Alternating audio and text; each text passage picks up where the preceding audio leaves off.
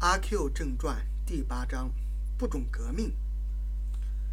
魏庄的人心日渐起安静了。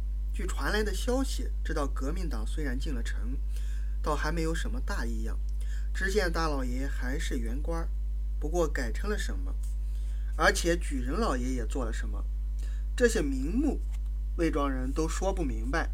官带兵的也还是先前的老把总。只有一件可怕的事儿，是另有几个不好的革命党夹在里面捣乱，第二天便动手剪辫子。听说那林冲的航船七斤，便着了道儿，弄得不像人样子了。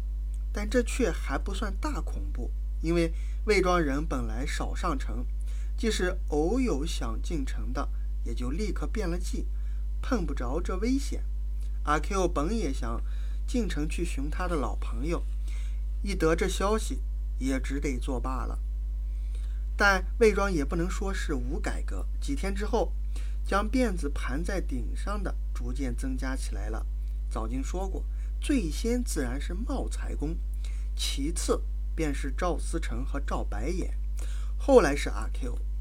躺在夏天，大家将辫子盘在头顶上，或者打一个结。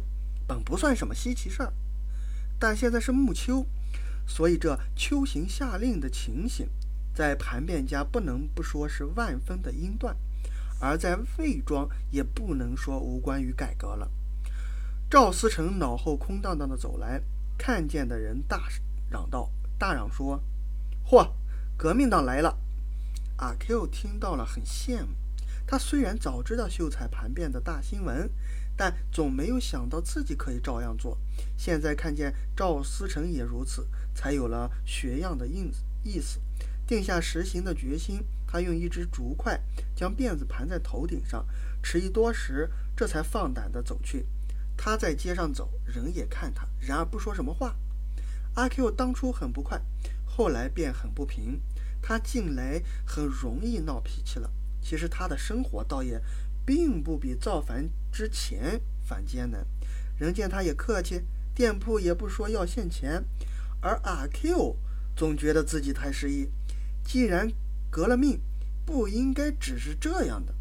况且有一回看见小弟，欲使他气破肚皮了。小弟也将辫子盘在头顶上了，而且也居然用一只竹筷。阿 Q 万料不到他也敢这样做，自己也绝不准他这样做。小弟是什么东西呢？他很想即刻揪住他，扭断他的竹筷，放下他的辫子，并且劈他几个嘴巴，了且惩罚他忘了生辰八字，也敢来做革命党的罪。但他终于饶放了，单是怒目而视的吐一口唾沫道：“呸！这几日里进城去的只有一个假洋鬼子。赵秀才本也想。”靠着寄从箱子的渊源，亲身去拜访举人老爷的，但因为有简便的危险，所以也就终止了。他写了一封黄伞格的信，托假洋鬼子带上城，而且托他给自己少介少介，去进自由党。假洋鬼子回来时，向秀才讨还了四块洋钱，秀才便有一块银桃子挂在大井上了。魏庄人都惊服，说这是世友党的顶子了，抵得一个韩林。赵太爷因此也骤然大阔，远过于他儿子出卷秀才的时候，所以目空一切，见了阿 Q 也就很有些不放在眼里了。阿 Q 正在不平，又时时刻刻感着冷落，一听得这银桃子的传说。他立即悟出自己之所以冷落的原因了。要革命，单说投降是不行的，盘上辫子也不行的。第一，第一招仍然要和革命党去结识。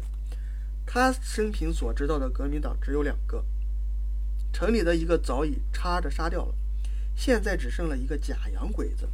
他除却赶紧去和假洋鬼子商量之外，再没有别的道路了。前府的大门正开着，阿 Q 便怯怯地进去。他一到里面，很吃了惊，只见假洋鬼子正站在院子的中央，一身乌黑的大约是洋衣，身上也挂着一块银桃子，手里是阿 Q 曾经领教过的棍子，已经留到一尺多长的辫子都拆开了披在肩背上，蓬头散发的像一个刘海仙。对面挺直的站着赵白眼和三个闲人，正在逼恭逼敬的听说话。阿 Q 轻轻地走近了。站在赵白眼的背后，心里想招呼，却不知道怎么说才好。叫他讲洋鬼子固然是不行的了，洋人也不妥，革命党也不妥，或者应该叫杨先生了吧？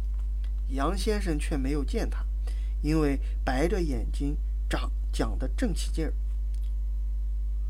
我是性急的，所以我们见面，我总是说红哥，我们动手吧。他却总说到闹。这是洋话，你们不懂的，否则早已成功了。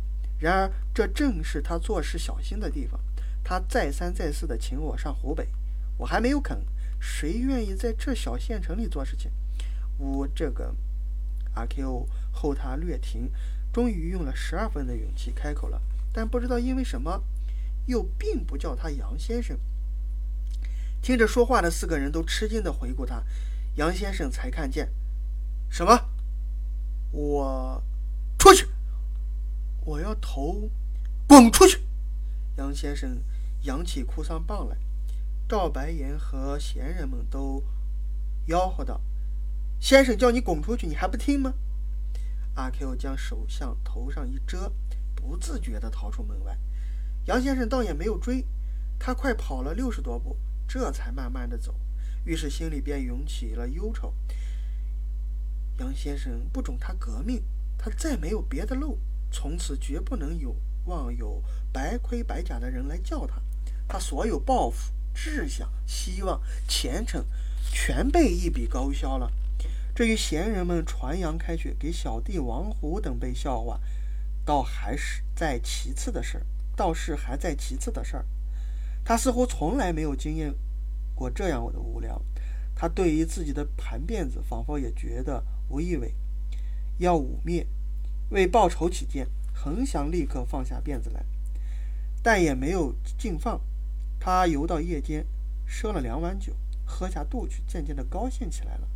思想里才又出现白盔白甲的碎片。有一天，他照例的混到夜深，待酒店要关门，才夺回土谷祠里去。啪！他忽而听得一种异样的声音，又不是爆竹。阿 Q 本来是爱看热闹、爱管闲事儿的，便在暗中直寻过去。似乎前面有些脚步声，他正听，猛然间一个人从对面逃来了。阿 Q 一看见，便赶紧翻身跟着逃。那人转弯，阿 Q 也转弯；那人站住了，阿 Q 也站住。他看后面并无什么，看那人便是小弟。什么？阿 Q 不平起来了，赵赵家遭抢了，小弟气喘吁吁地说：“阿 Q 的心砰砰地跳了。”小弟说了便走，阿 Q 却逃而又停的两三回。但他究竟是做过这路生意的人，格外胆大，遇事皮出漏脚，遇事逼出漏脚。仔细的听，似乎有些嚷嚷；又仔细的看。似乎许多白盔白甲的人乐意的将箱子抬出，抬出了器具，抬出了秀才娘子的凝视床也抬出了，但是不分明。他还想上前，两只脚却没有动。这一夜没有月，魏庄在黑暗里很寂静，寂静到像西皇时候一般太平。阿 Q 站着，看到自己发烦，也似乎还是先前一样。还在那里来来往往的搬，箱子抬出去了，器具抬出去了，秀才娘子的凝视床也抬出去，也抬出了，抬得他自己有些不信他的眼睛了。但他绝技不再上前，却回到自己的祠里去了。土谷祠里更漆黑，他关好大门，摸进自己的屋子里，他躺了好一会儿，这才定了神，而且发出关于自己的思想来。白盔白甲的人明明到了，并不来打招呼，搬了许多好东西，又没有自己的份儿，这全是假洋鬼子可恶，不准我造反，否则这次何至于没有我的份儿呢？阿 Q 越想越气，终于禁不住满心痛恨起来，独独的点一点头。不准我造反，只准你造反！妈妈的假洋鬼子，好，你造反，造反是杀头的罪名哈，我总要告一状，看你抓进县里去杀头，满门抄斩。